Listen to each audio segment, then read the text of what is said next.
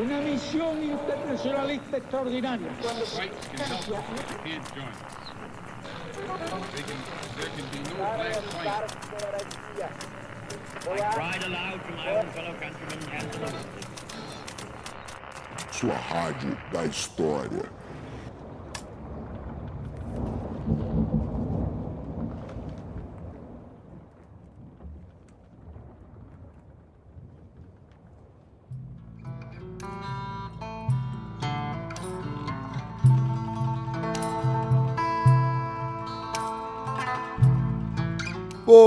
boa tarde, boa noite, tripulantes. Aqui quem fala é o Rafinha e eu sou o marinheiro que comanda esse motim.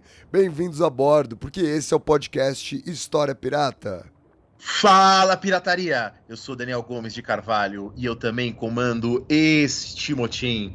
E eu tenho certeza que muitos de vocês estavam com uma certa saudade desses programas que somos só nós dois, Rafinha e eu, eu e Rafinha, que é um programa que a gente fica mais à vontade para se aloprar mutuamente, né?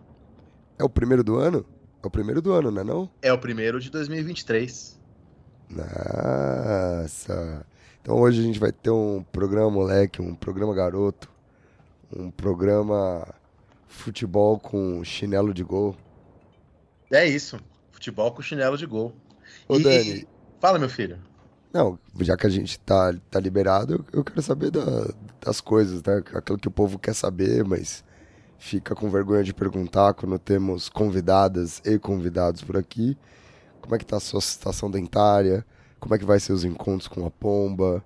É, são essas coisas que importam para as pessoas. Cara, a, a- pomba, né? Assim, quem caiu aqui de gaiato, né? Tem uma pomba que ela fica entrando na minha casa, mas é só no período de seca. Ou será que você que fica entrando na casa da pomba? É, porque eu, é, realmente, eu estou entre as árvores aqui, mas é tudo culpa do Niemeyer, não é minha culpa. Mas a questão é que eu, eu cheguei a chamar um pessoal para fazer uma tela aqui, mas sabe como que é Brasília? Os caras queriam me cobrar, assim, 500 reais para fazer uma tela. Eu falei, não, eu prefiro lidar com a pomba.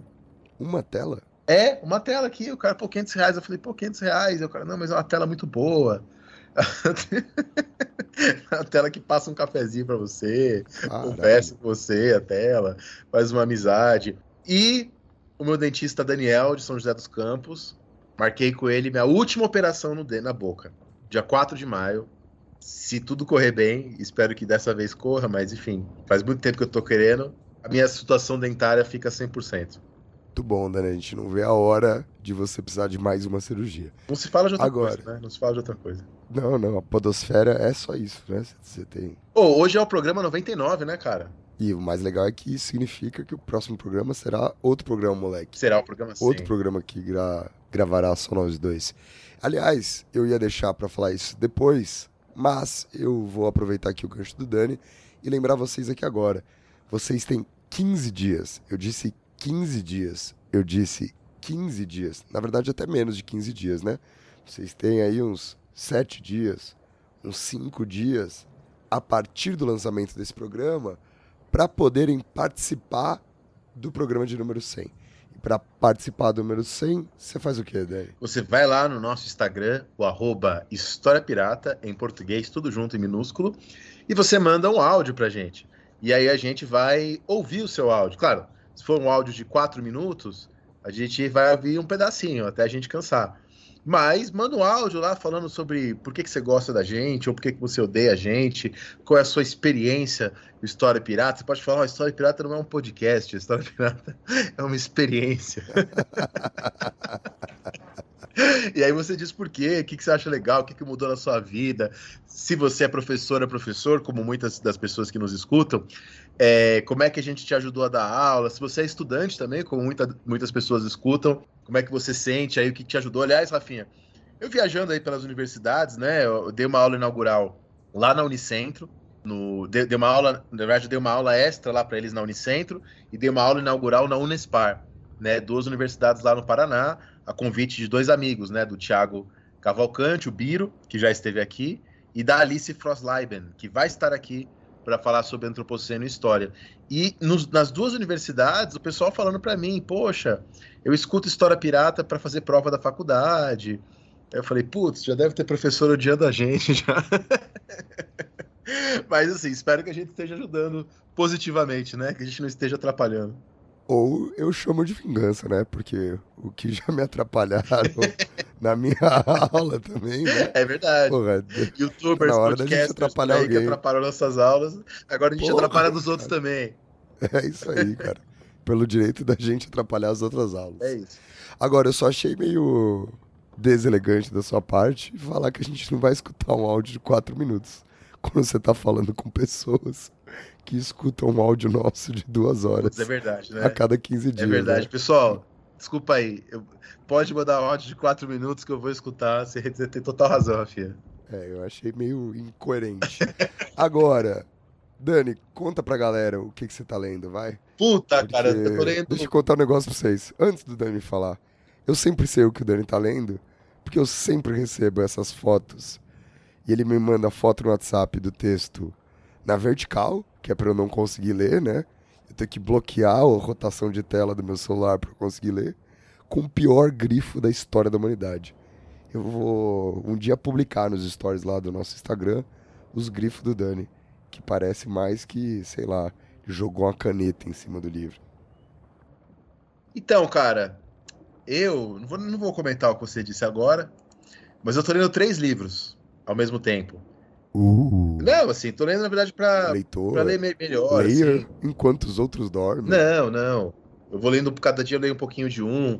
É um livro sobre absolutismo, né? O que se chama de absolutismo. Um livro sobre reforma protestante e um livro de autoajuda.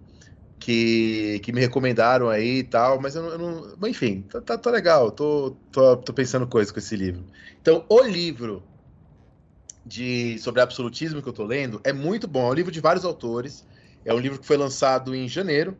Eu não achei ele para vender na Amazon, ele só tinha para vender no site da Sorbonne. E é um livro chamado A Constru... em francês, né? Não tem em português, nem inglês, nem espanhol, até onde eu sei. Acabou de ser lançado o livro. Se chama A Construção do Estado Monárquico na França, de 1370 a 1715. Livro muito legal. E eu fiquei especialmente impactado com um capítulo sobre a história dos Estados Gerais na França. Né? Aprendi um bocado de coisa que eu não sabia sobre a origem dos Estados Gerais. Ele detalha ali como os estados, que na verdade não se chamavam Estados Gerais, né, Rafinha? Estados Gerais é um nome inventado no século XIX. O nome usado era Estados do Reino. Né? Esse era o nome usado na época. Né? Quem inventou as coisas de Estados Gerais são os historiadores.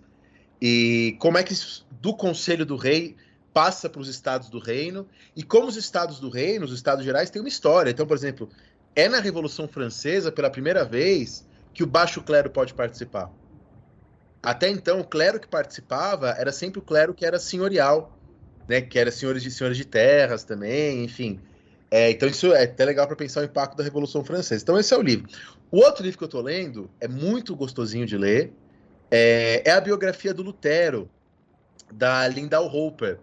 Tem uma coisa que eu não gosto desse livro, porque é o seguinte: o Lutero era uma personagem, né? Muito, ele era um cara muito emotivo, efusivo. Isso deu margem para muitas biografias psicologizantes do Lutero. Então, por exemplo, tem um momento lá que a Lindau Hopper é, fala que, que a questão do Lutero com a Igreja Católica era uma questão de pai. Ele estava lutando contra seus pais. Então, primeiro ele se livra da autoridade do pai-pai mesmo, depois da autoridade do pai Igreja Católica e depois da autoridade dos pais professores. Acho meio complicado essa análise um pouco psicologizante. Mas tirando isso, o livro dela é muito legal, especialmente como ela mostra como a reforma luterana nasce nas universidades, né? E como assim as primeiras disputas ali eram muito na, no esquema da disputatio escolástica. Então ela mostra isso de um jeito muito interessante. Vale a pena. Eu tenho minhas críticas com essa coisa da psicologia, né, da análise aplicada à história, mas vale a pena. É, e o outro livro, que é o, o livro de autoajuda, até esqueci o nome. Ah, não me vem com essa, você sabe exatamente o nome. Não, eu esqueci mesmo. Eu vou olhar aqui é, dos meus livros comprados recentemente aqui na Amazon, porque quem recomendou, eu tô brincando do, do de autoajuda, mas é um livro legal, se chama Mude Seus Horários, Mude Sua Vida. Como usar o relógio biológico. É, é, e aí quem indicou foi um amigo nosso, o Juliano, professor de História. Ele tá abrindo um podcast também, depois a gente vai indicar. Eu participei do podcast dele. A gente fez um podcast sobre os 300 anos do Adam Smith. E aí ele falou, pô, esse livro é legal pra caramba. Então é um livro sobre sono, como dormir, né? Pra gente que tem insônia aí. Ele, ele enfim, dialoga com a medicina Ayurvédica, e achei bacana, achei bacana. Aí você marcou pra gente gravar esse podcast 10 e meia da noite. É, que, que fala que é o esse melhor é horário pra dormir, é 10 e meia da noite. Que é o que é o tá começo do mude seus horários. começando. É, não tô seguindo o livro de autoajuda. Não tá me ajudando. Não, é porque é pra você se ajudar, né? Não é pro livro te ajudar. Você tá lendo aqui aí, cara? Fala pra mim aí. Dani, eu não tô lendo nada, cara. Eu tô numa semana extremamente difícil, onde meu cachorro morreu. Vou fazer um podcast que é em homenagem ao meu cachorro. Onde minha filha tá doente e eu tô doente também. A única coisa que eu tô lendo nesse momento é a minha conta bancária e o final do mês se aproximando de forma tensa. É, realmente, cara, essa semana eu não li nada. Essa semana foi muito difícil fazer qualquer coisa devido a todas essas burocracias que envolvem filha doente, você doente, trabalho, correria de cachorro. Tá difícil. Mas tá difícil pra mim, mas não tá difícil pra você ajudar o História Pirata a se manter sempre no mar. Gostou dessa? Gostou? Cara, você, você já escreveu um livro de autoajuda. É, eu vou escrever um livro de autocondução de podcast. Como fazer ganchos. Mas... Nossa, eu ia fazer uma piada horrível agora. É, então você pode ajudar o História Pirata a se manter sempre no mar. Lembrando sempre que há três maneiras de fazer isso. A primeira e a mais importante de todas é ajudando a divulgar esse nosso podcast. A segunda forma é aquela que, se você quiser dar uma ajuda pontual para o História Pirata, é só fazer um pix para gente. O nosso pix é podcast.historiapirata.gmail.com. Repita, podcast.historiapirata.gmail.com. E a terceira e última forma para você que é um ouvinte, que é uma ouvinte assídua desse programa, fazer ali uma contribuição mensal com História Pirata. Eu tô com dificuldade até mesmo de falar devido ao meu nariz completamente tomado de catarro. Mas eu mesmo assim vou manter aqui a minha postura de condutor desse programa. Para você fazer uma assinatura mensal, é só você entrar no seu navegador ou no aplicativo do PicPay, em picpay.me barra História Pirata, tudo junto, e encontrar ali o melhor plano que condiza né, com a sua condição financeira, com a sua vontade, com o seu desejo de manter o História Pirata sempre no mar. Agora, eu vou fazer aqui, Dani, um desabafo, hein? Desabafa aí, cara. Ninguém mais ajuda História Pirata com nada. Ah, ninguém gosta da gente, cara. É impre- impre- impressionante, cara. O PicPay vai de mal a pior. O Pix a gente tem algumas contribuições que são muito legais. Legais não porque são muito ou pouco valor, mas porque são as mesmas pessoas que fazem contribuições mensais. Valeu aí, pessoal. Mas de resto, gente, tá difícil, viu? E eu paguei o servidor esse mês. Então, ajuda nós. Dá uma forcinha pra gente. Estamos chegando no programa 100. 100, 100 programas. Muita coisa. Vamos, vamos até repensar esse lance do financiamento pra, pra em breve a gente ver alguma forma melhor da gente manter esse podcast sempre no mar. Mas por enquanto, essa é a nossa situação. E o programa de hoje, como vocês já sabem, será o nosso programa de parte 3 da Revolução Francesa. Justamente para que a gente possa conversar com vocês sobre o período de 1789, onde nós havíamos parado, né, com o final do processo revolucionário, até 1792, com a proclamação da República. E para isso, o programa de hoje está dividido em três partes, que são esses três anos aí que ficaram nesse meio do caminho. O primeiro bloco do programa de hoje tratará de 1790, o ano feliz. O segundo bloco de 1791, quando as tensões aumentam. E o último e derradeiro bloco do programa de hoje, de 1792, para falar sobre a guerra e a proclamação da República. Então, bora para o programa de hoje. Vamos ao primeiro bloco falar de 1790, o ano feliz.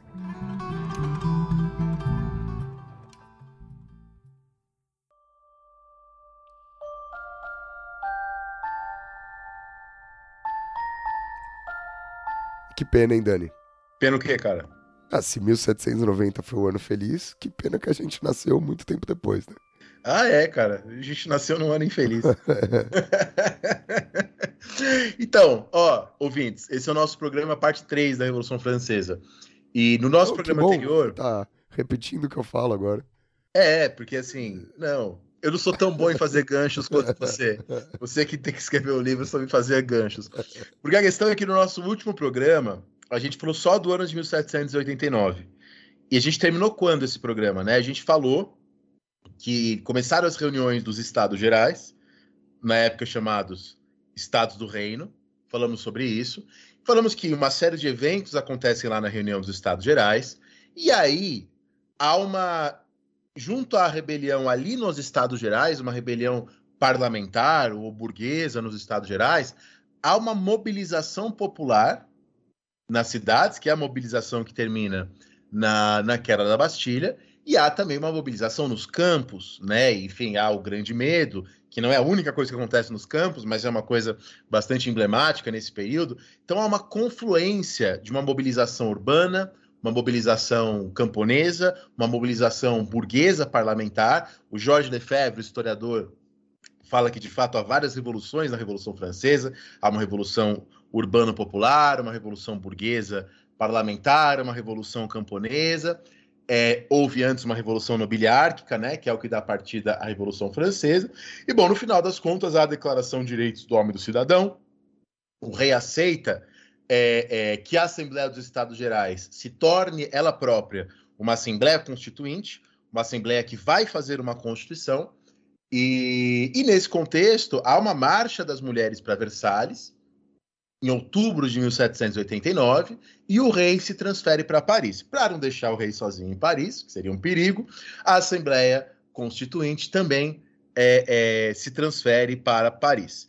Bom, só para vocês aí, ouvintes, terem isso com clareza. Quando a gente fala em uma cronologia política clássica da Revolução Francesa, é mais ou menos assim, então.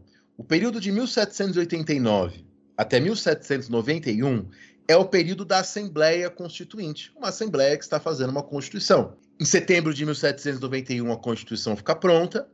Então, entre 1791 e 1792, nós temos uma monarquia constitucional. Às vezes, para facilitar as coisas, todo o período de 1789 a 1792 é chamado de monarquia constitucional, porque, de fato, durante todo esse período, na Revolução Francesa, ainda há um rei, há uma tentativa de conciliação e da revolução com a realeza.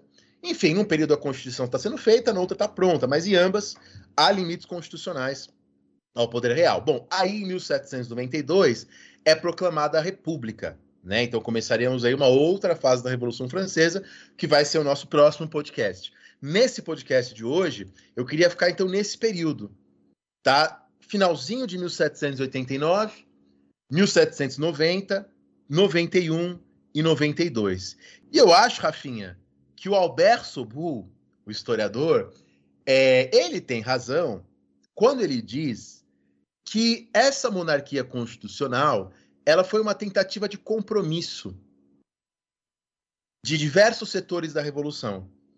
Tá? Uma tentativa de manter a realeza, mas ao mesmo tempo estabelecer algumas conquistas revolucionárias, mas até certo ponto, né? Até certo ponto e tentar com isso resolver a crise econômica, porque lembra que uma das grandes questões da Revolução Francesa é a questão da dívida, é a questão financeira. E olha o compromisso, Rafinha a monarquia já na Revolução Francesa, o governo já na Revolução, ele não renuncia às dívidas dos Bourbons. As dívidas dos Bourbons são herdadas. As dívidas dos Bourbons são mantidas. Então, olha o compromisso aí. Então, se elas são mantidas, tem que pagar essa dívida, ou tem que lidar com essa dívida de alguma maneira. E aí que no dia 2 de novembro de 1789, por 568 votos contra 346 e 40 nulos, os bens da Igreja Católica são nacionalizados. Nos termos da época, são colocados à disposição da nação. A estimativa é que de 6 a 10% do território da França era da Igreja Católica. E para algumas pessoas, esse é um dos fatos mais importantes de toda a Revolução Francesa. Os bens nacionais. Tá? Bom, uma vez que esses bens são nacionalizados, o que é feito com eles?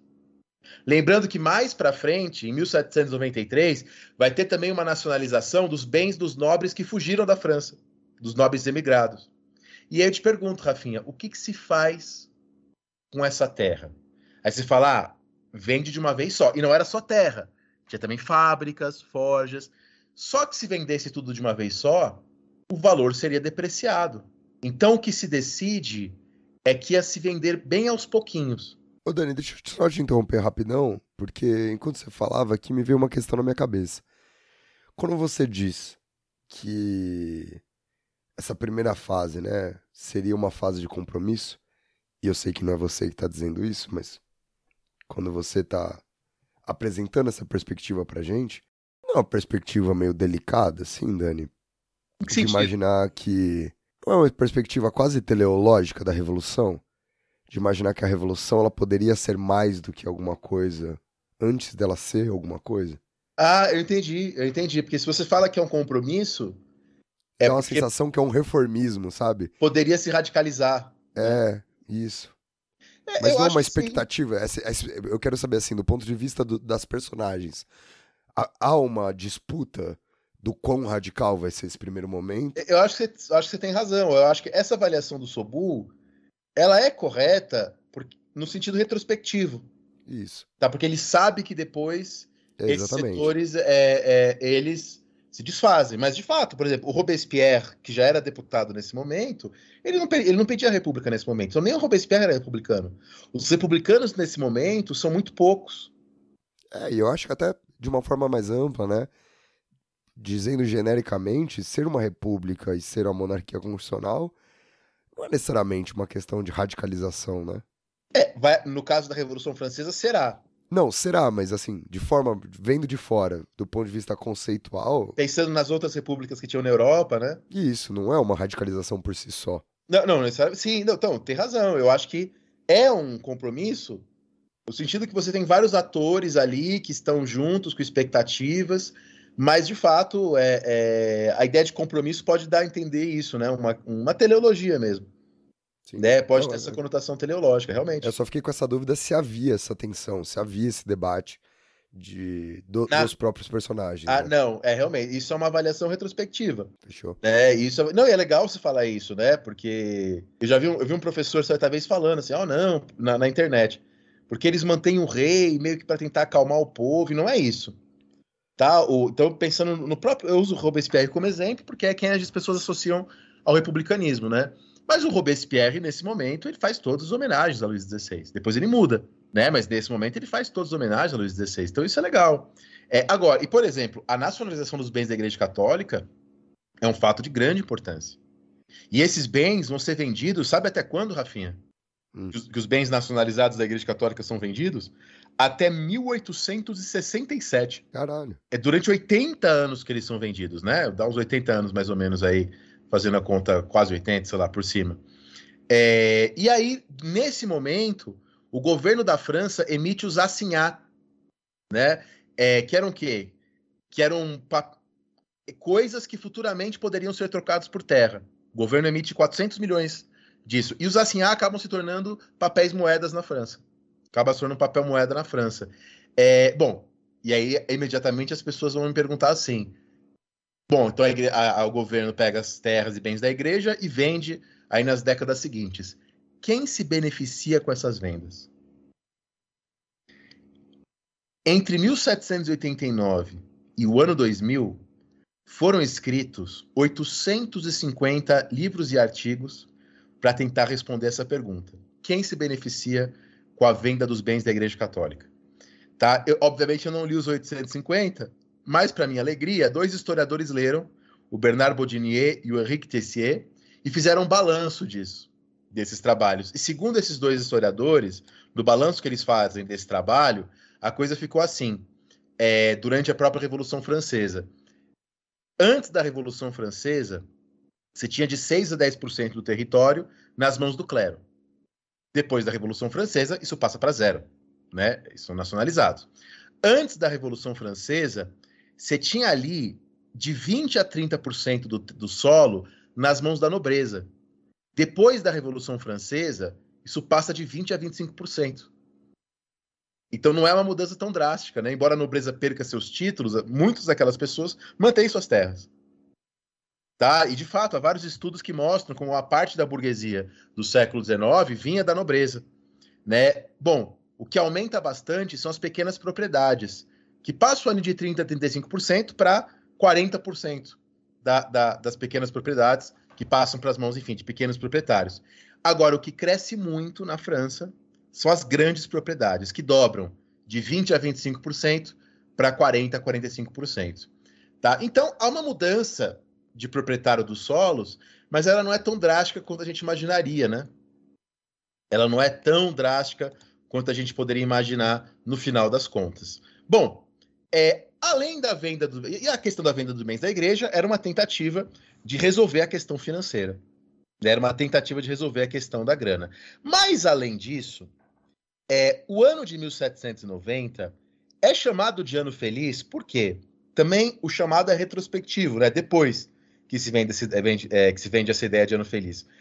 Porque é um ano em que, perto dos outros anos, de 1793, 92 e 89, a quantidade de mortes é relativamente pequena. Então você tem algumas mortes, você tem conflitos religiosos, por exemplo, em 1790. Mas perto dos outros anos, é um ano com uma quantidade de conflitos e guerras e mortes menor. E é um ano em que avança na França o projeto nacional. Eu falei nos últimos podcasts que a França era um mosaico de línguas, de culturas. E em 1790 há políticas de tradução das leis da Revolução Francesa para o bretão, para o vasco, para o alsaciano, para o flamengo, quer dizer, para os outros dialetos da França. E ao mesmo tempo que há uma tentativa de dialogar com as várias Franças que existiam dentro da França, há políticas propostas de que a França tem uma língua unificada. Então, por exemplo, a língua francesa se torna língua obrigatória em todos os atos públicos na França. Então, isso é uma coisa de primeira importância no projeto nacional da Revolução Francesa.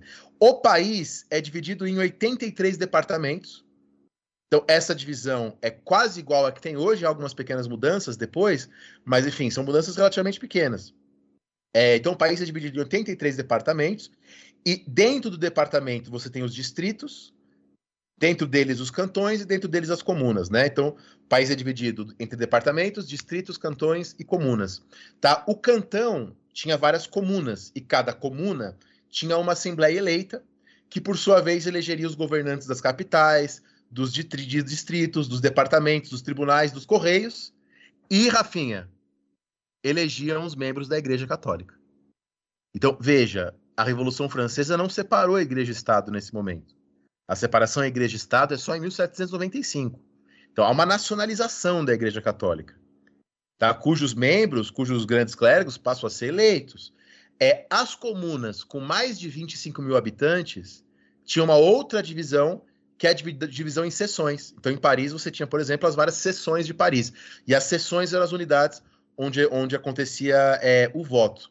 Veja, quando o Marx, Karl Marx, se refere a essa redivisão da França, o Marx fala sobre isso lá na Guerra Civil na França. O Marx fala: oh, é uma gigantesca vassoura da Revolução Francesa varrendo os vestígios de tempos passados. Né? Ele fala também da, do fim dos privilégios e tal. O Tocqueville fala bastante sobre isso também. Tocqueville fala, ó, oh, é o espírito geométrico se impondo na França. É o funcionalismo público que cresce, de fato, cresce. É, mais uma coisa legal é que boa parte da historiografia hoje lembra que nessa redivisão administrativa do país é, há muitas concessões. Então, por exemplo, as províncias menores da França praticamente não mudam. Elas mantêm as divisões anteriores. Então, é, embora haja uma tradição na historiografia que remete a Marx, que remete a Tocqueville, de falar, olha, é o espírito geométrico, racional, redividindo a França. É, na verdade, a coisa não é bem assim. Há muito diálogo. É, é, não que também não haja o espírito geométrico, mas não é talvez tão brusco quanto já se representou, tá? Espírito geométrico é, é de uma abstração. Parece que eu tô vendo aquele filme da Disney da matemática, tá ligado? é, Dani, deixa eu... do racionalismo, né? Deixa eu te perguntar um negócio. Cartesiano. Aqui. Não, só queria te zoar por causa do Tocqueville. É, deixa eu te perguntar um bagulho. Quando você fala que há uma nacionalização da igreja, né, nesse momento, e que, portanto, não há uma separação né, de, de igreja e Estado, que só vai acontecer mais tarde, em 95, mas é uma mudança de perspectiva da igreja em relação ao Estado. É, é uma mudança. Não é manter as coisas do jeito que estavam. Ah, legal. Não é manter. E aí eu posso até já falar o meu próximo tópico. Porque justamente, Rafinha, no dia 12 de julho de 1790, um bispo, que é o Talleyrand, que, que é um personagem super importante nos anos seguintes, né? Sobretudo na era napoleônica, propõe a Constituição Civil do Clero. E é pela Constituição Civil do Clero que, de fato, a Igreja Católica entra né, nas novas estruturas administrativas. Então, aí a Constituição Civil do Clero faz o quê? Suprime as ordens religiosas, tirando, com exceção, das ordens escolares, hospitalares e de caridade. Essas podem continuar existindo. É, os párocos e os bispos passam a ser, então, eleitos. E aí o que acontece é que bispos e monges perdem poder, né? De, alguns deixam de existir, e outros, os bispos, no caso, o salário diminui, e a renda dos padres das paróquias aumenta. Aumenta. E aí vem aquela questão, que às vezes é mal compreendida, inclusive, pelas pessoas. Todo funcionário público tem que prestar juramento de fidelidade à nação e às leis. E sendo os, os clérigos funcionários públicos, eles também têm que prestar juramento a, a, as leis. E aí a estimativa lá do Michel Vovelli é que 45% dos eclesiásticos se mantiveram refratários. Ou seja, é, não quiseram jurar fidelidade à Revolução Francesa. As pessoas costumam enfatizar né, que metade do clero foi contra, mas eu acho fantástico pensar que metade jurou fidelidade. Oh, é verdade, né? É, é muita coisa. Mas agora, vamos pegar no alto clero. A França tinha 139 bispos. Quantos você acha que juraram fidelidade, Rafia? Chuta aí. Dois. Dois. Tá, tá, é mais. Doze. É menos. Oito. Quase. Sete. Sete bispos juraram fidelidade à Revolução Francesa. Então, no alto clero, aí de fato ele se manteve mais refratário. Agora, ao mesmo tempo, protestante, não ao mesmo tempo no mesmo dia, né? Mas na mesma época, nos meses seguintes, protestantes e judeus conquistaram os mesmos direitos que os católicos. Isso é, é fantástico. E aí que, por exemplo, é, é, quando depois os franceses invadirem a cidade de Tria, a cidade da família do Marx, né? O Marx fala sobre isso, escreve sobre isso, né? A igualdade entre judeus e não judeus, ela é estendida a outros lugares do, do da Europa, quando a França conquistar esses outros lugares. É, ao mesmo tempo, o casamento se torna um contrato civil. E acontecem coisas de primeira importância, que para a gente hoje a gente nem lembra, porque para a gente hoje é, é, parece meio óbvio, do tipo assim, o direito de primogenitura teve fim. Então, quer dizer, é, é, os herdeiros legítimos, quer dizer, os não bastardos, bastardos ainda são considerados diferentes, isso vai mudar depois. Mas os herdeiros legítimos, não bastardos, sendo nobres ou plebeus, sendo homens ou mulheres, são iguais perante a lei.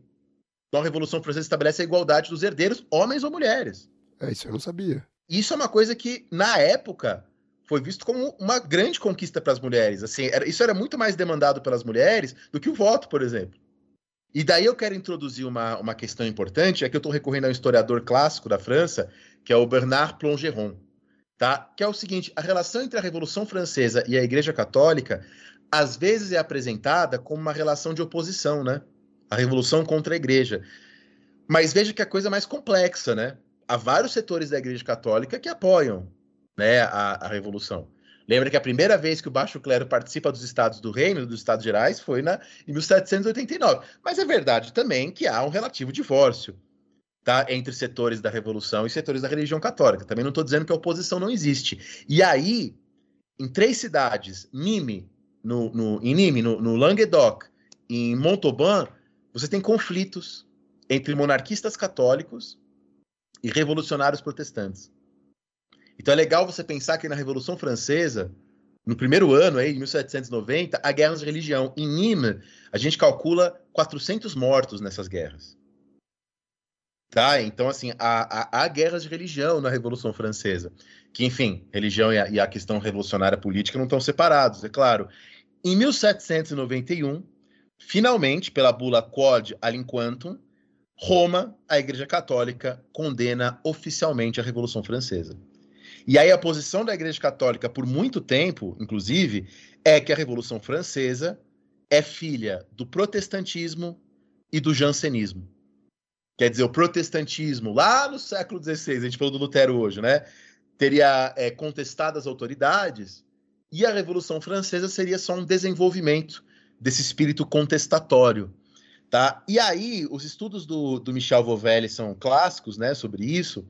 As regiões que foram mais refratárias à Constituição Civil do Clero foram quais regiões da França? O Oeste, então a Normandia Ocidental, a Bretanha, Anjou e o Baixo Poitou.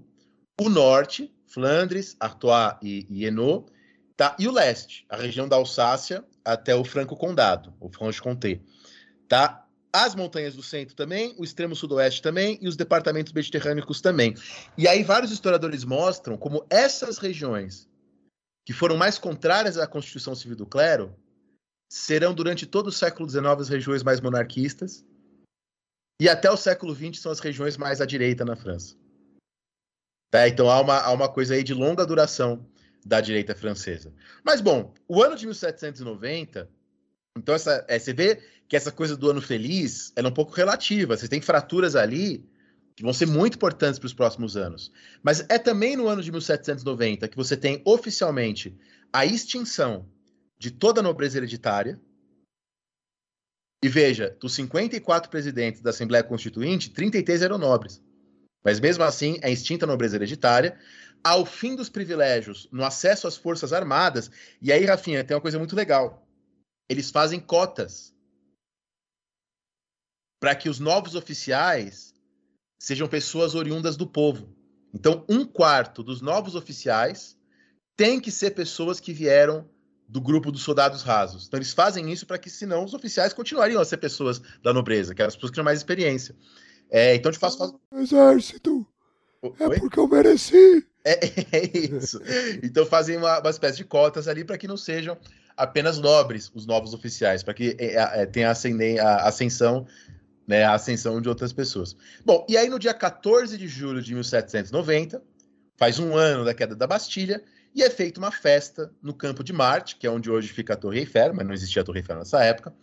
É, lá no Campo de Marte é feita uma festa, que é a festa da Federação. O que, que são as federações? As federações são as guarda, é a Guarda Nacional da França. Tá? Então há uma festa com uma missa do, do Talleyrand, o bispo revolucionário, Tá, e ali no Campo de Marte, Rafinha, eles constroem uma arquibancada planejada para 200 mil pessoas.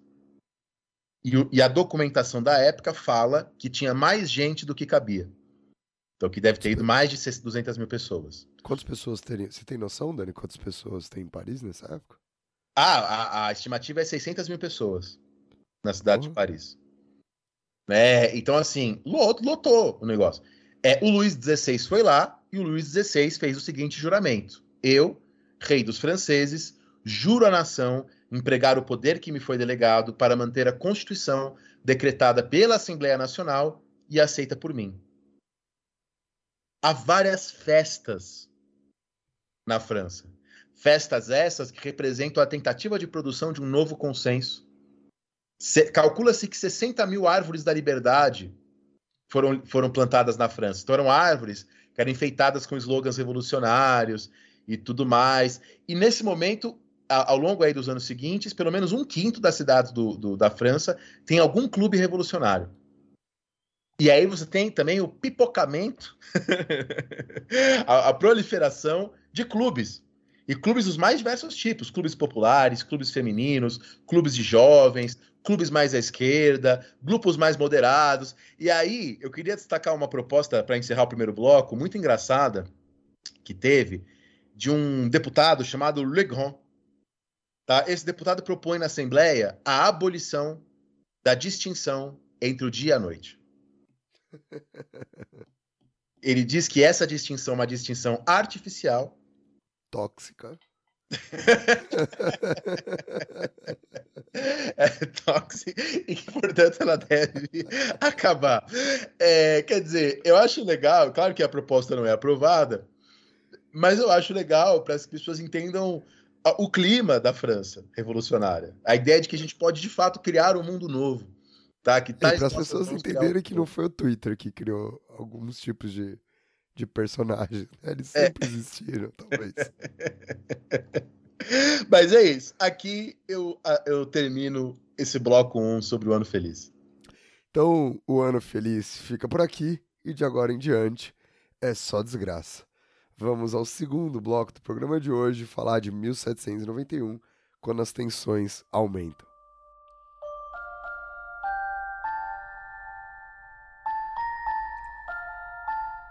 Não é só desgraça, tem muita coisa interessante que acontece. Por exemplo, a questão dos direitos. Acabou o ano feliz. Tá, é- é- é, eu acho que as coisas que acontecem, no- as coisas que eu vou falar agora, por exemplo, são mais felizes do que as coisas do ano feliz.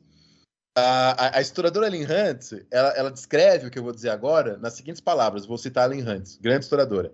Diz a Lynn Hunt, "A- as questões dos direitos se sucediam como cascata. Quer dizer, uma pessoa exigia um direito, um grupo exigia um direito, aí um outro grupo exigindo um direito.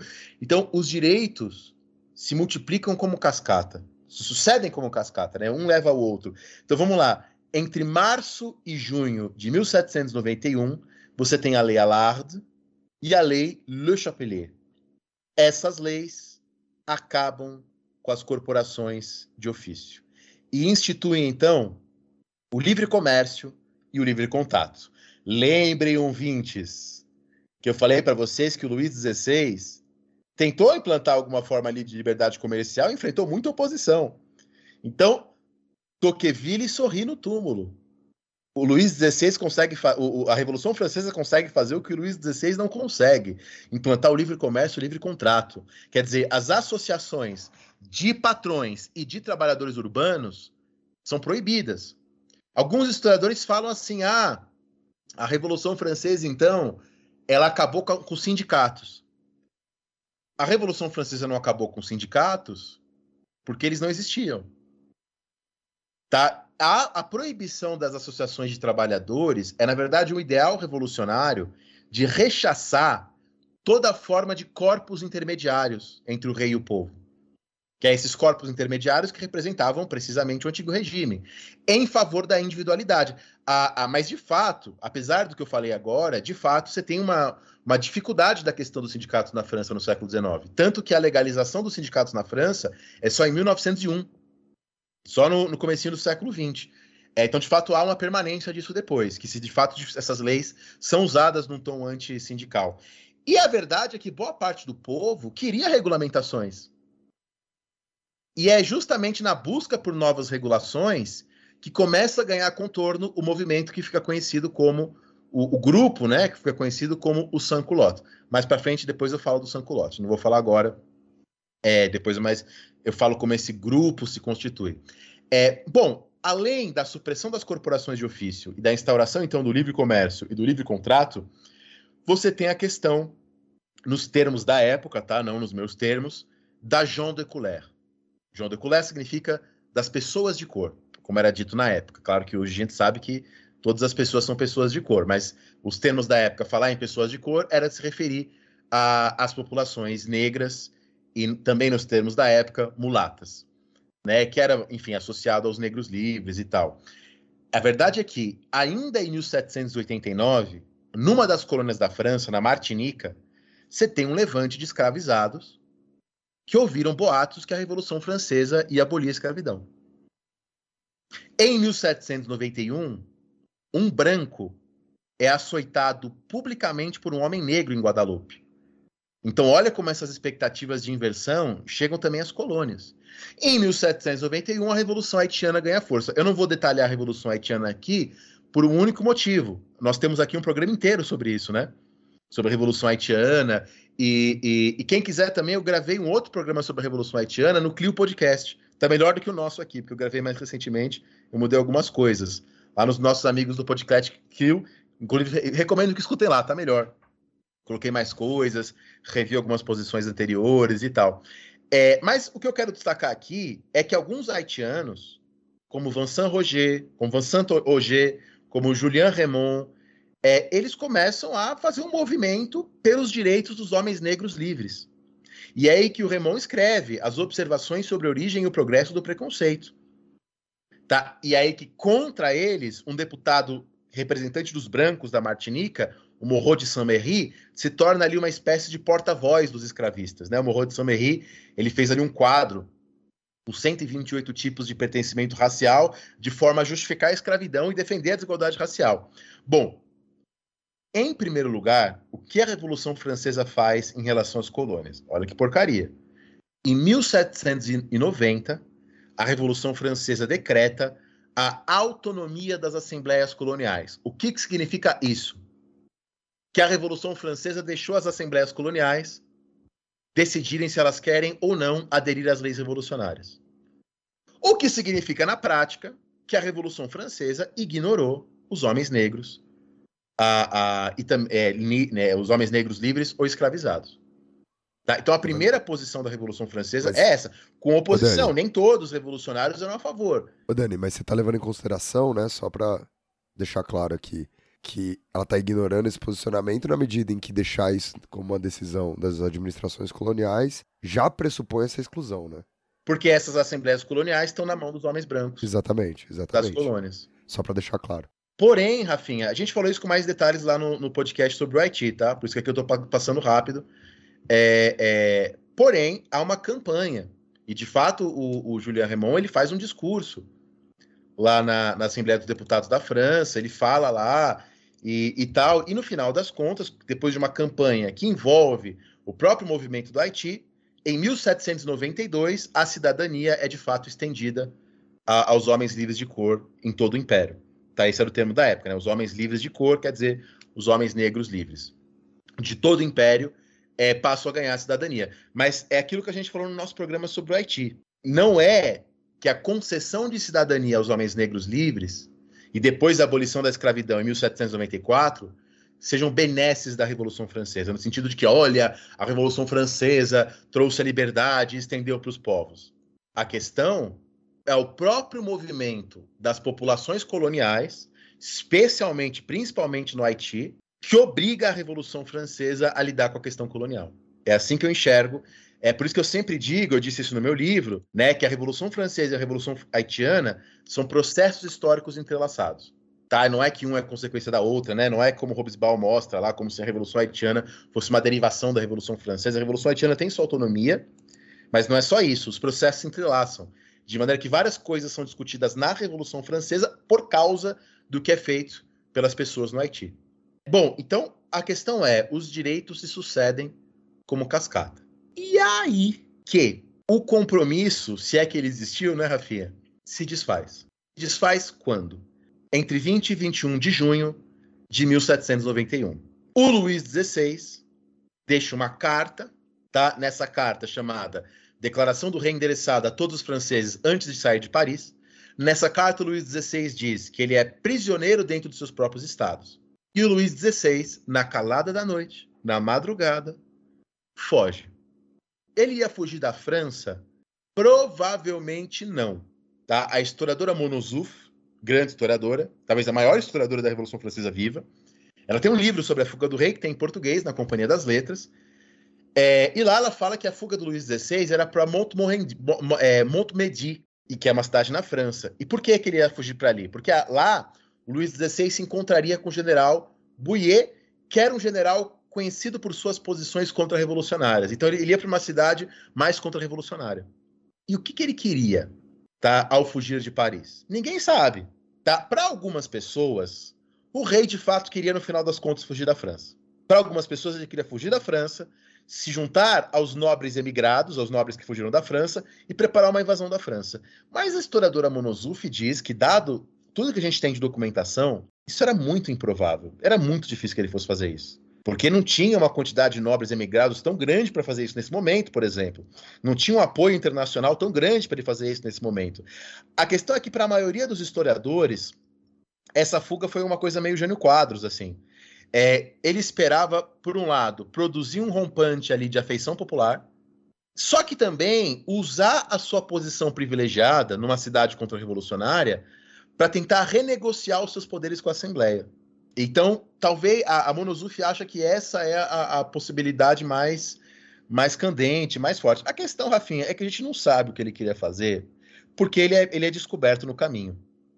Tá na cidade de Varenne, por isso que a fuga é chamada de a fuga de Varenne, porque não é o lugar para o qual ele estava fugindo, é o lugar onde ele é encontrado. Quando eu estava na escola, Rafinha, eu vi uma história de que o Luiz XVI foi reconhecido por um cara que viu o rosto do Luiz XVI na moeda e tal. E essa história muito provavelmente é falsa, tá? É, na verdade, essa história foi contada depois por esse cara que supostamente teria reconhecido Luiz XVI na moeda para conseguir um emprego e uma grana, enfim, é uma história contada bem depois e, e, por uma pessoa bastante duvidosa. Ninguém sabe como também como que ele foi reconhecido. Eu não sei os detalhes e ninguém sabe os detalhes nem o que ele tinha na cabeça. O que eu sei é, eu sei na verdade duas coisas. Primeiro, que tem um filme maravilhoso sobre isso chamado Casa Nova e a Revolução. Já viu Rafinha esse filme? Não, nunca vi. É, esse filme é um filme filosófico, né? Na verdade, é uma fuga do rei e atrás tem um coche, tem um, um, outro, uma outra carroça e o pessoal fica ali discutindo a revolução. E sabe quem tá na carroça atrás do rei no filme? Quem? Adivinha? Thomas Paine. Thomas Paine. É um dos poucos filmes que aparece o Thomas Paine. Casa Nova e Revolução clássico do cinema. Tá? O Thomas Paine não estava na Fuga do Rei, só uma reconstrução para reflexão que é feita no filme, tá? É só uma, uma coisa do filme, não da, do, da fuga mesmo. Diz muito sobre o Thomas Paine. Né? Não, a questão é: o rei é capturado e o rei é reconduzido para Paris. E o chefe da Guarda Nacional de Paris era o Lafayette, aquele que havia lutado também na independência dos Estados Unidos. E o Mas Lafayette. Deixa eu te fazer uma outra pergunta antes de você terminar essa narrativa. Deixa eu só dizer o que o Lafayette fez. Deixa. É legal caramba. O Lafayette proibiu as pessoas de aplaudirem o rei ou de insultarem o rei.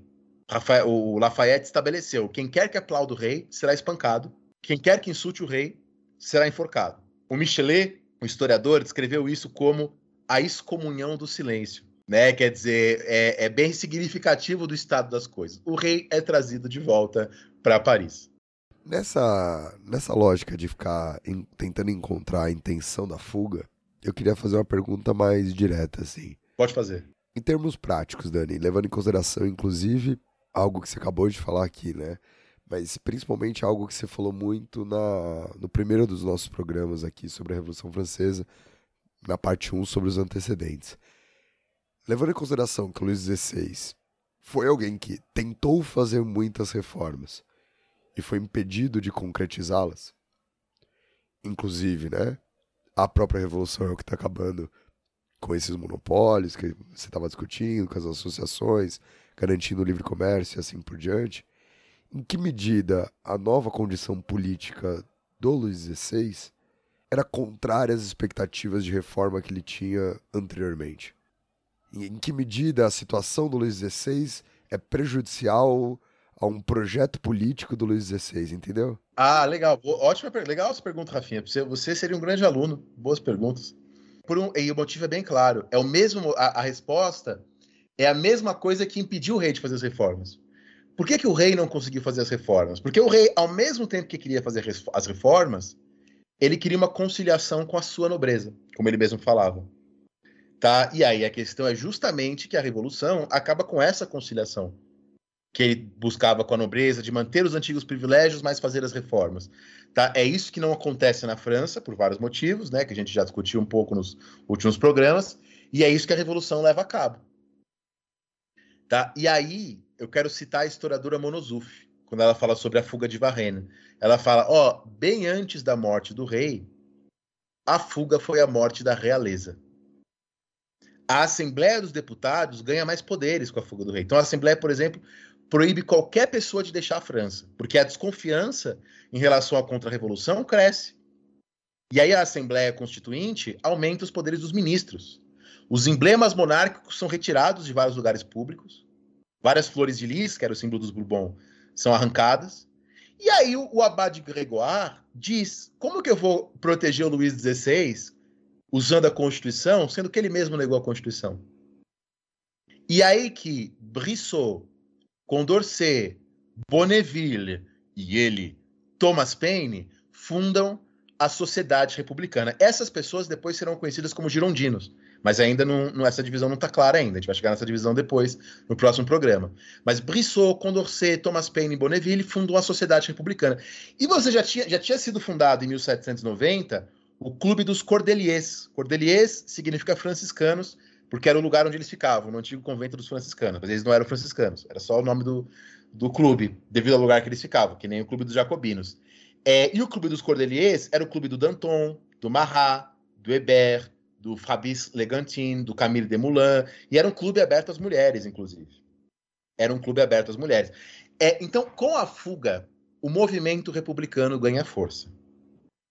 Porém, pasmem, acreditem se quiser, apesar do movimento republicano ganhar força, mesmo com a fuga do rei, a posição majoritária da Assembleia Constituinte ainda é monarquista. E por que, Rafinha? Não sei. Mas não é monarquista tanto mais por convicção, porque tá difícil ter convicção no rei Fujão. E aí, três grandes lideranças da Assembleia Constituinte, Barnave, Duport e Lamé, é, eles começam a criar uma versão que eles mesmos sabiam que eram falsas, de que o rei foi sequestrado. E eles começam a difundir essa, essa, essa versão do sequestro do rei para o povo. E por que, que eles difundiram essa mentira, sabendo que era mentira? E aí, vamos ler o que disse o Barnave. O Barnave disse assim: Vamos concluir a revolução ou vamos recomeçá-la? Um passo a mais na linha da liberdade é a destruição da realeza. E um passo a mais na linha da igualdade é a destruição da propriedade. Então, o Barnave sabe que esse rei aí é um cara meio indeciso e tal. Mas o Barnave tem medo de uma radicalização da revolução. Para o Barnave, a realeza, com todos os problemas, é uma ficção útil. E aí o Barnave disse: pior que um rei covarde é uma nação desgovernada. Então mantém-se a monarquia, se decide manter a monarquia, agora sim, nesse momento sim, antes não. Mas nesse momento se decide manter para evitar que a revolução saia do controle. E aí no dia 14 de julho de 1790, lembrando que a fuga do rei foi um mês antes, 20 de junho. No dia 14 de julho, você tem a segunda festa da federação, dois anos da queda da Bastilha. E aí você tem um protesto e 60 pessoas são mortas. É o assim chamado Massacre do Campo de Marte. Tá? O Clube dos Cordeliers é fechado, Marat e Danton são obrigados a fugir, e Rafinha, o Brissot, chama essas medidas dos monarquistas, sabe de quê? Do quê? De terror. É uma das primeiras vezes que se usa a palavra terror no sentido político. E olha que legal. É, os primeiros a serem acusados de terroristas são aqueles que estão tentando manter a todo custo a monarquia.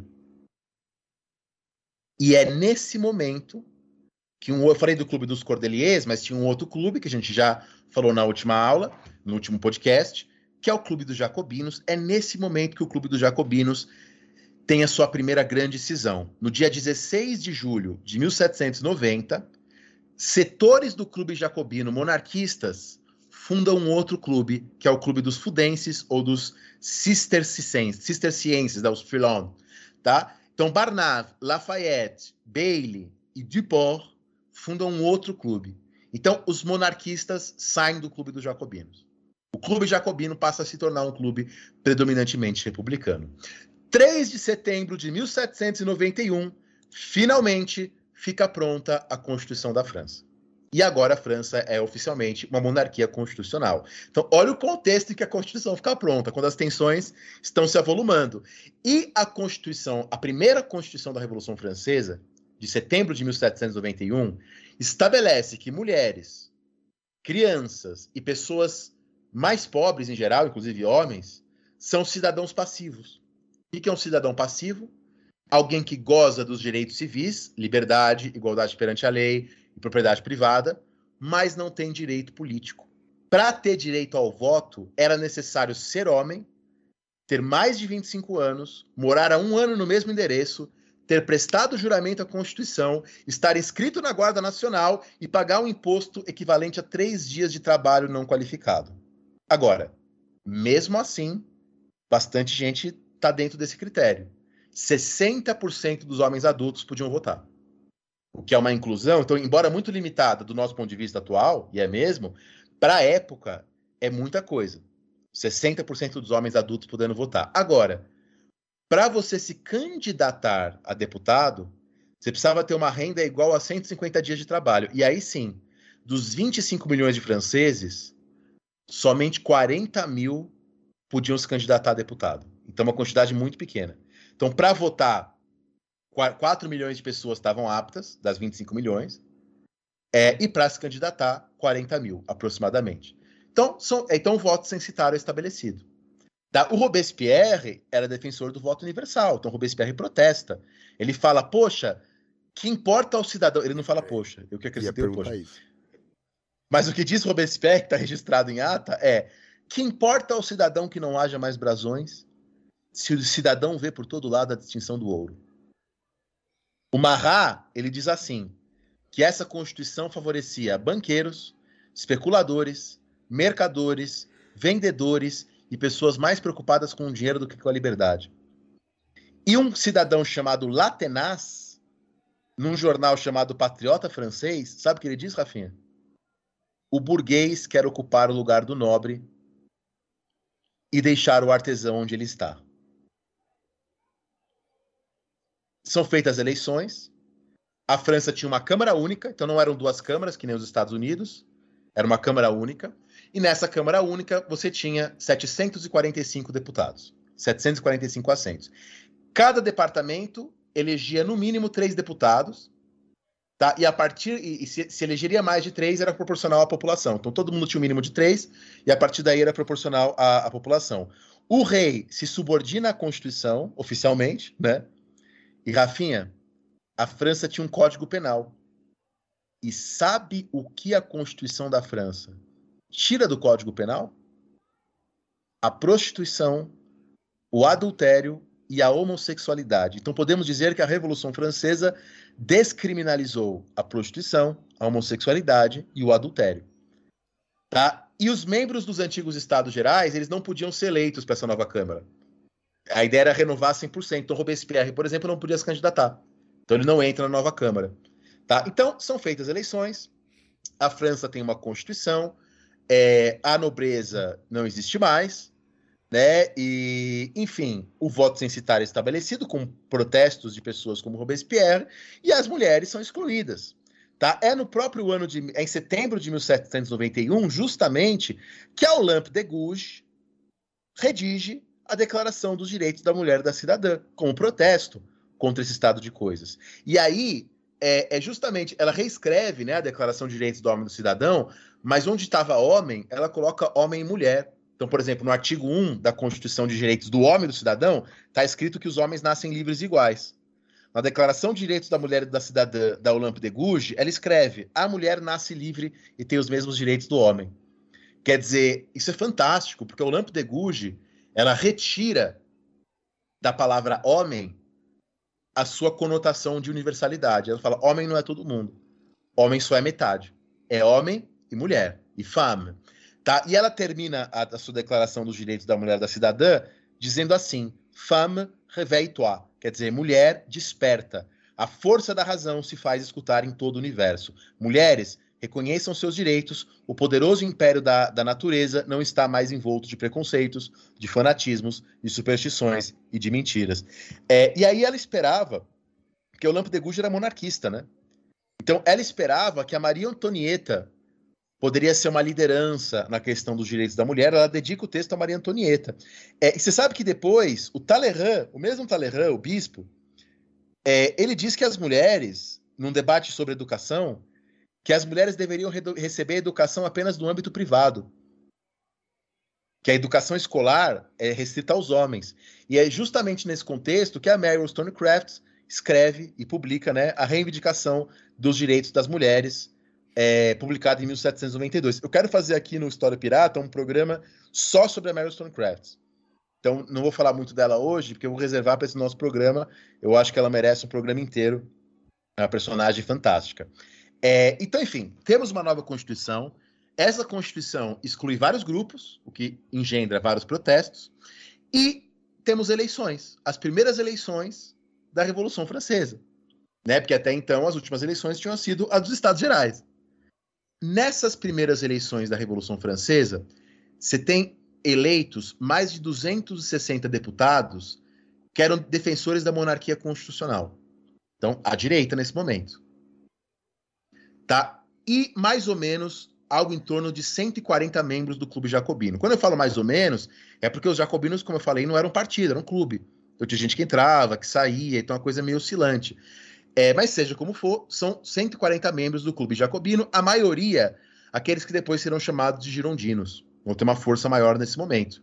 Você tem alguns estrangeiros que são eleitos deputados, como o Anarque Clotes. E quem é eleito deputado, Rafinha?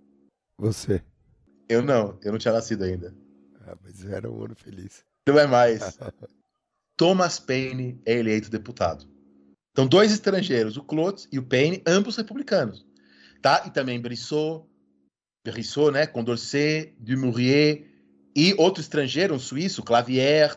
Então, republicanos, o Clavier havia participado da, da Revolução lá na, na, na Suíça e tal. A maioria dos deputados não eram nem os monarquistas constitucionais, nem os filósofos, nem os membros do Clube Jacobino. A maioria dos deputados eram pessoas sem um programa preciso. 350 deputados tinham um programa bem definido. Era o maré, né, o pântano, ou a planície, também como é chamado, o centrão. Era a maioria. Tá? E é por isso que a Assembleia vai oscilar mais para os monarquistas constitucionais e mais para os republicanos, mais para a direita e mais para a esquerda. Mas a verdade, e aí eu vou terminando esse segundo bloco, é a Assembleia dos Deputados está sentada num barril de pólvora. No barril de pólvora. Porque a gente falou no nosso último programa que foram abolidos os privi vários privilégios no campo, mas os camponeses tinham que pagar uma indenização, lembra? Os resgates. A questão é que os camponeses não estavam conseguindo pagar o resgate. Então você estava tendo novas sublevações no campo nesse momento. O assinhá, a moeda da França, que derivava daqueles papéis moedas emitidos por conta da nacionalização dos bens do clero, o assinhá estava depreciando, inflação, cisma religioso com a condenação papal, o Papa condena a Revolução Francesa em 1791, o número de nobres emigrados, de nobres que fogem, aumenta. E em Turim, se forma um comitê contra-revolucionário.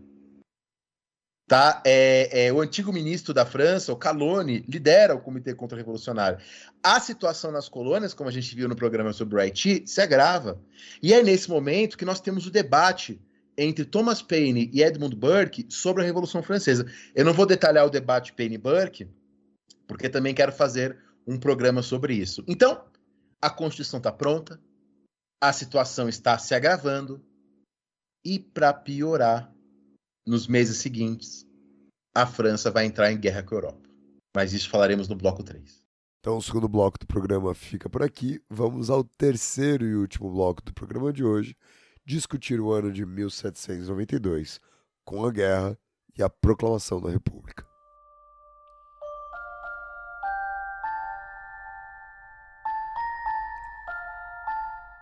É, na verdade, antes de entrar em 92, é preciso falar mais uma coisa que acontece em 91. Porque a Constituição da Revolução Francesa fica pronta em setembro de 91. Porém, um mês antes, em agosto de, de 91, numa cidade, Pionitz, é, o imperador Leopoldo II da Áustria, que era irmão da Maria Antonieta, e o rei da Prússia, Frederico Guilherme II, fazem uma declaração em Pionitz, em agosto de 91. Qual que é a declaração? Eles declaram que a situação de Luís XVI era de interesse comum a todos os soberanos da Europa, de modo que, desde que auxiliados por outras potências, eles poderiam até agir em favor do rei da França. Rafinha, isso que eu acabei de falar, parece uma declaração de guerra? Não. Mas é essa a declaração que eles fizeram. E a Monozuf, a historiadora, fala que essa declaração é insignificante, foi inútil. E por que, que ela fala isso? Porque ela fala que o principal tema do encontro não era a França, era a Polônia. Tá? Nesse momento, a Áustria e a Prússia estavam disputando a Polônia. Essa era a grande preocupação dele. É por isso que o Jorge Lefebvre fala que a Polônia salvou a Revolução Francesa, porque as potências estavam preocupadas com a Polônia. Tá? A, a questão é que foi uma declaração meio aérea, tal, meio genérica, só que essa declaração foi recebida na França pelos deputados como uma declaração de guerra. E aí que o clube jacobino se divide novamente. E aí que uma parte do grupo jacobino começa a defender uma guerra, uma declaração de guerra contra a Áustria, a Prússia, para consolidar a Revolução Francesa internamente, acabar com os emigrados e exportar os princípios da Revolução Francesa. O Roland é um desses deputados depois chamados girondinos, no dia 25 de junho de 1791, dá uma declaração dizendo: um povo que conquistou a sua liberdade após séculos de escravidão é um povo que tem necessidade da guerra. Só seremos regenerados pelo sangue. É aí que nessa hora, então, um grupo passa a defender uma cruzada revolucionária, quer dizer, uma declaração de guerra contra a Áustria, contra a Prússia esse é o grupo dos girondinos, que passa a ser conhecido como girondinos. Quer dizer, por que eles defendiam a guerra? Para unir a França internamente, consolidar a França internamente, acabar com os emigrados e exportar os princípios da Revolução Francesa. Então, um dos grandes girondinos, o Roland, no dia 25 de junho de 1791, começa a falar. Ele diz, ele, ele dá um, um discurso que ele diz assim no discurso: um povo que conquistou sua liberdade após séculos de escravidão é um povo que tem necessidade da guerra. Só seremos regenerados pelo sangue. Então, com a liderança de Brissot, esse grupo é conhecido como os brissotinos, ou os rolandinos, por causa da liderança do Roland, ou os petionistas, por causa da liderança de Petion, ou os bisotinos, por causa da liderança do Bizot, é, que eram todas lideranças girondinas importantes. Tá? Então começa um grupo originário do Clube Jacobino, começa a se destacar. E é esse grupo que a historiografia depois vai batizar de os girondinos, porque muitas dessas lideranças viam da Gironda, que era uma região da França. É, o Robespierre se opõe a esse grupo. O Robespierre, come... o Robespierre dá um discurso também famoso, caiu no vestibular quando eu prestei. É, é, e o vestibular cobrou relacionar isso com a guerra do Iraque, estava bombando na época. O Robespierre dá um discurso dizendo: ninguém gosta de missionários armados. Quer dizer, ninguém gosta de alguém que entra é, no seu país tentando te ensinar o que é liberdade. E aí vocês já entenderam porque o vestibular na minha época pediu para relacionar isso com o Iraque, com o Afeganistão. Mas a questão, Rafinha, que lembra, o Robespierre não era nem deputado nesse momento. O Robespierre não era nem deputado nesse momento. É, bom, a, a coisa começa a degringolar na França. E no dia 20 de abril de 1792, a Assembleia dos Deputados aprova uma declaração de guerra contra o rei da Boêmia e o rei da Hungria. A Prússia se junta à Áustria contra os franceses. Os franceses chegaram a tentar uma aliança com ingleses e com os Países Baixos. Mas tanto os ingleses quanto os holandeses se recusaram a ajudar a França. Se recusaram a ajudar a França. É, e aí, o Leopoldo II, o irmão da Maria Antonieta, morre, né? E o imperador que sucede ele na Áustria, o Francisco II, que era sobrinho da Maria Antonieta, passa a exigir o restabelecimento da nobreza francesa. A coisa degringola. E você sabe que o rei, é, ele sanciona a declaração de guerra. O rei não se opõe à declaração de guerra, Luís XVI. Por que, que o Luís XVI não se opõe à declaração de guerra? Ora, é, porque para o Luís XVI, se a França perdesse a guerra, o absolutismo seria restaurado. Se a França ganhasse a guerra, ele teria toda a glória do mundo. Pelo menos era isso que ele pensava. Mas as coisas vão acontecer de um jeito bem diferente. Então, 20 de abril de 1792, a França declara guerra. E aí, Rafinha, se a gente pensar, é, essa guerra dura 23 anos. Ela dura até as guerras napoleônicas. Tá? E a historiografia hoje, David Bell, por exemplo, enfatiza bastante isso, como as guerras napoleônicas são, em grande medida, uma continuação das guerras da Revolução Francesa. Tá? Claro que tem diferenças, claro que tem mudanças, é, mas é isso. E aí a questão é, o grande historiador Jean Clément Martin, na sua História da Revolução Francesa, ele fala uma frase que é a seguinte sobre a declaração de guerra. Ele diz: a guerra se relaciona mais com as lutas internas da França do que com as relações entre estados e nações. Então, justamente falando isso, a declaração de Pionitz não foi uma declaração de guerra. Então, para o Martin, essa declaração tem muito mais a ver. Então, a declaração ter sido feita dessa forma e nesse momento tem muito mais a ver com a situação interna da França. Muito mais a ver com a situação interna. E aí, o Clausewitz, nesse momento, já estava vivo, e o Clausewitz escreveu sobre essa guerra, que agora não é mais um rei em guerra com outro rei. Agora é um povo em guerra contra outro povo. E a verdade é que quando eu dou aula de Revolução Francesa, eu digo que existem duas revoluções francesas, antes e depois da guerra. Para mim, e, e para muitos historiadores e historiadoras, a guerra é o começo da segunda Revolução Francesa. Porque, Rafinha, a situação se acelera numa dinâmica impressionante. Tanto que o François Ferré, o historiador, diz: a partir de agora é a guerra que governa a revolução. Então, ó, só para o ouvinte pensar nisso que eu estou falando. A, os franceses proclamam guerra em abril de 1792 e a República é proclamada em agosto do mesmo ano, que é onde a gente vai terminar o podcast de hoje. Tá? Os girondinos são expulsos da Assembleia em junho do ano seguinte, de 1793. Então, veja, e, e, e são as próprias guerras que gestam Napoleão Bonaparte. Napoleão Bonaparte é fruto dessas guerras, em grande medida. Tá? Então, essas guerras transformam a, e aceleram a situação revolucionária. E, aliás, é no ano de 1792 que a guilhotina é utilizada pela primeira vez na Praça do Carrossel, que é a praça depois chamada de Praça da Revolução, depois chamada de Praça da Concórdia. O que, que representa a guilhotina, Rafinha? Eu sei que você sabe um pouquinho sobre isso. Dani, você sabe que eu tenho um bagulho de.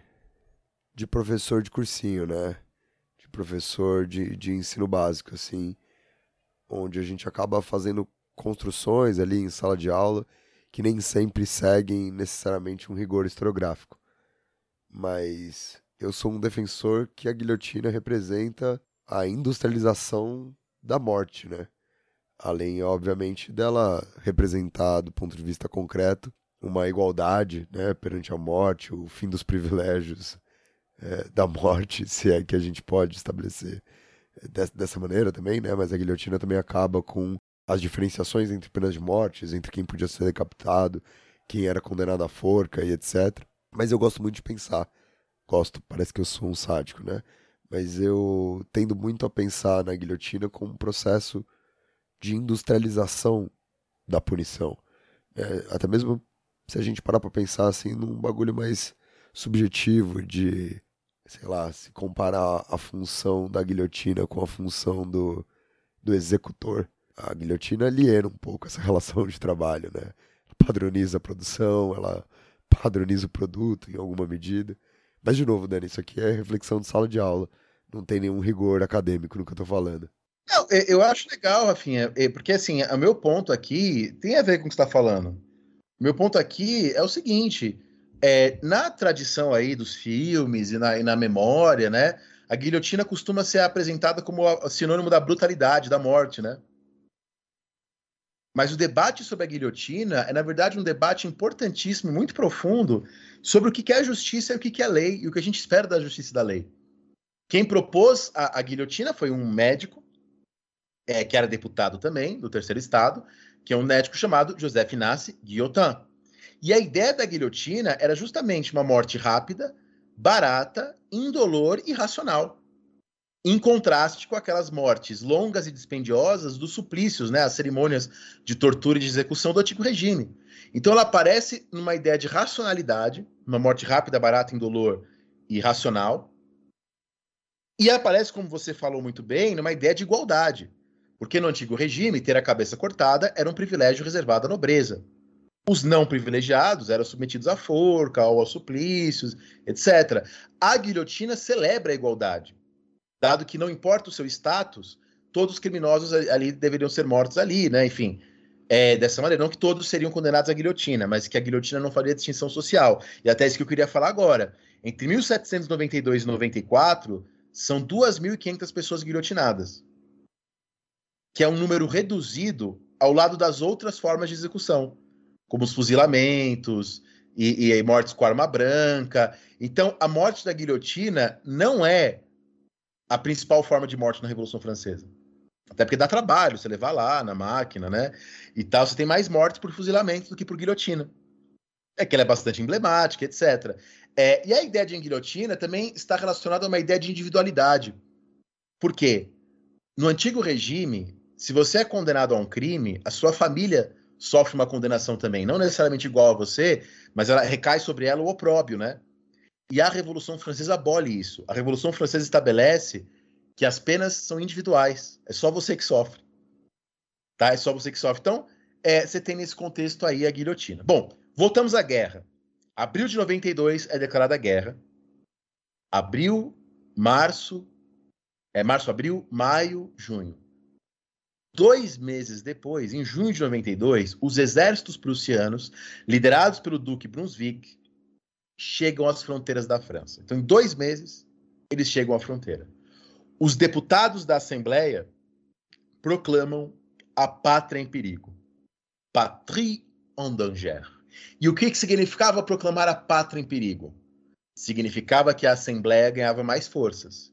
Então a Assembleia ganha força para requisitar armas da população para o governo usar na guerra, e a Assembleia ganha força para convocar voluntários para combater os inimigos.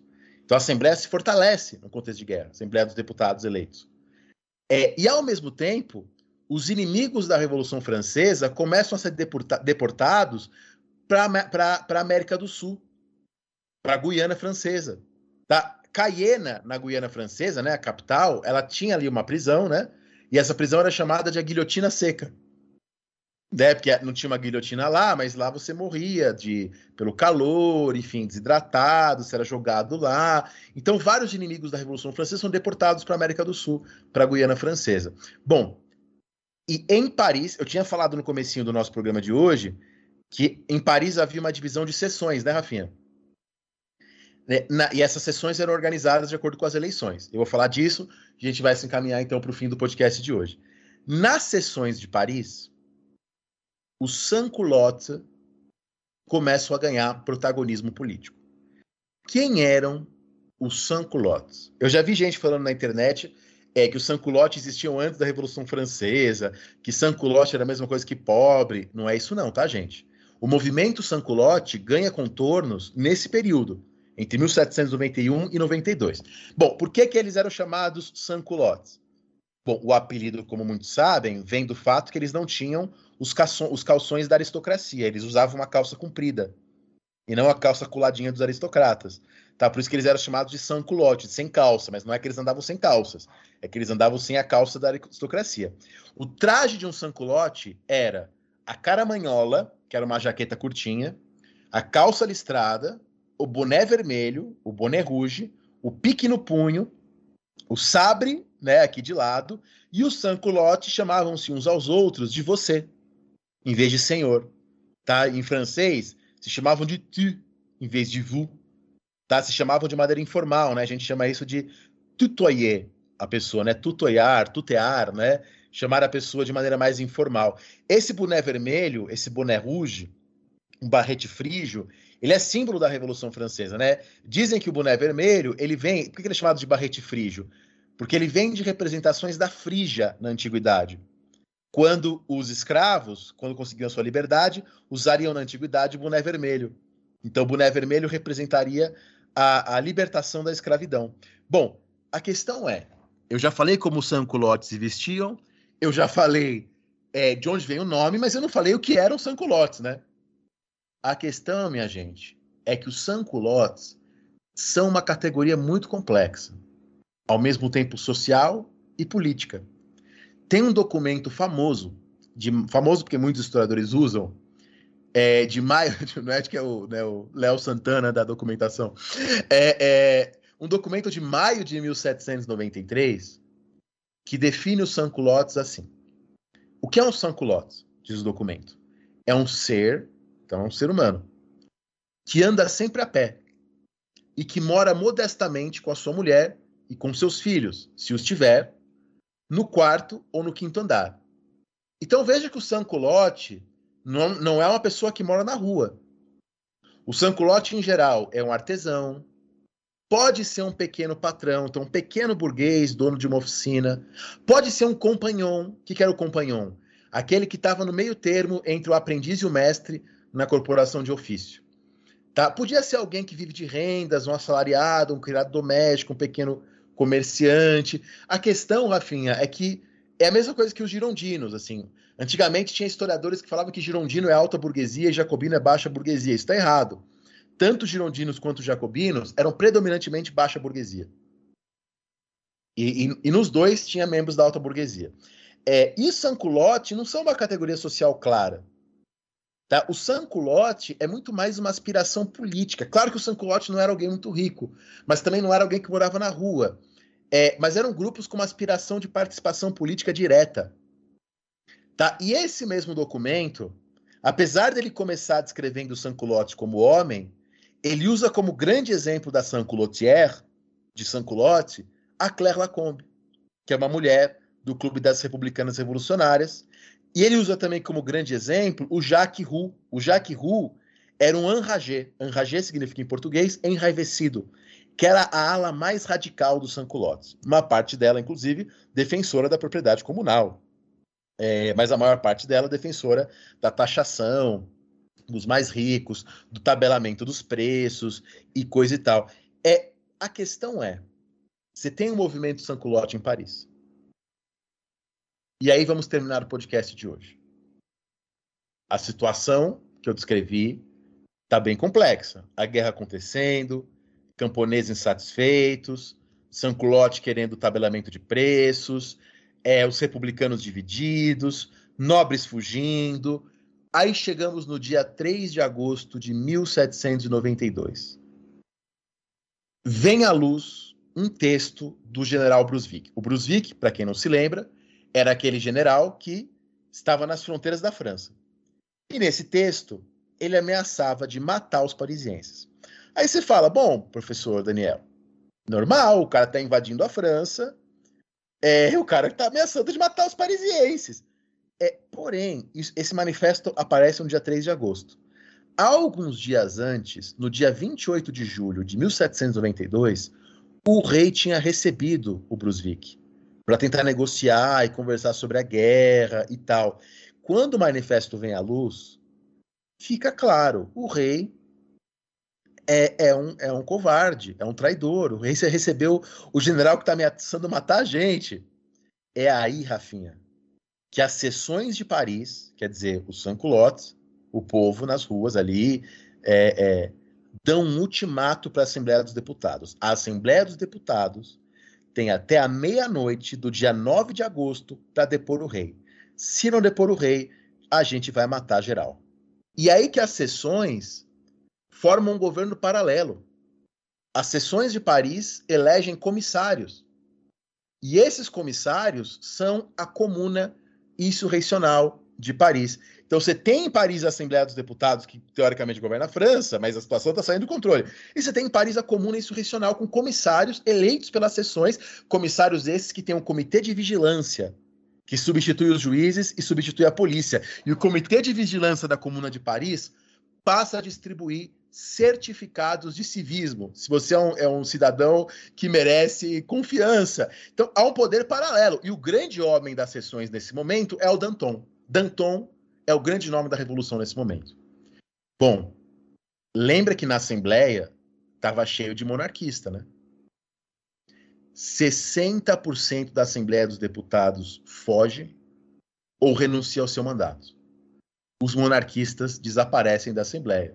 Ou os que eram no interior também deixam de ser. 10 de agosto de 1792, lembrando que a guerra começou em abril, a Assembleia dos Deputados vira uma Assembleia Constituinte de novo. Então, a Constituição tinha ficado pronta em setembro de 91, não durou nem um ano a Constituição da a primeira Constituição da Revolução da França. A Constituição é suspensa, a Assembleia vira Assembleia Constituinte de novo, e a Assembleia anuncia uma nova eleição, e essa nova eleição terá um sufrágio universal masculino. Então, a Constituição sobreviveu 11 meses. E aí que esse novo governo é agora uma república e eles se inspiram nos Estados Unidos. Assim como nos Estados Unidos, eles passam a se chamar convenção. Convenção porque eles se autoconvocaram, ninguém convocou essa república. Ela se autoconvoca. Ela promete novas eleições, é, ela passa a ter um governo provisório, né, enquanto não chegam as novas, a nova Constituição, as novas eleições, e quem está na liderança desse governo provisório é Danton, ao lado dos girondinos, Brissot, Roland e Clavier. Tá? Essa nova convenção, essa república, já aprova o divórcio, vende os bens dos nobres que fugiram, suprime o que faltava de ordens religiosas e vai abolir sem indenização os direitos feudais. é, são estabelecidos os primeiros registros civis de identidade na França, o RG, que sai da mão da igreja. Né? Mas, enfim, a República é proclamada em agosto de 92 e, a princípio, com uma força maior dos girondinos. Tá? Mas isso nós continuaremos no nosso programa Revolução Francesa, parte 4, que é o nosso próximo, no qual falaremos do período da República até o diretório começar. O diretório também é uma república, né? Mas da república anterior ao diretório.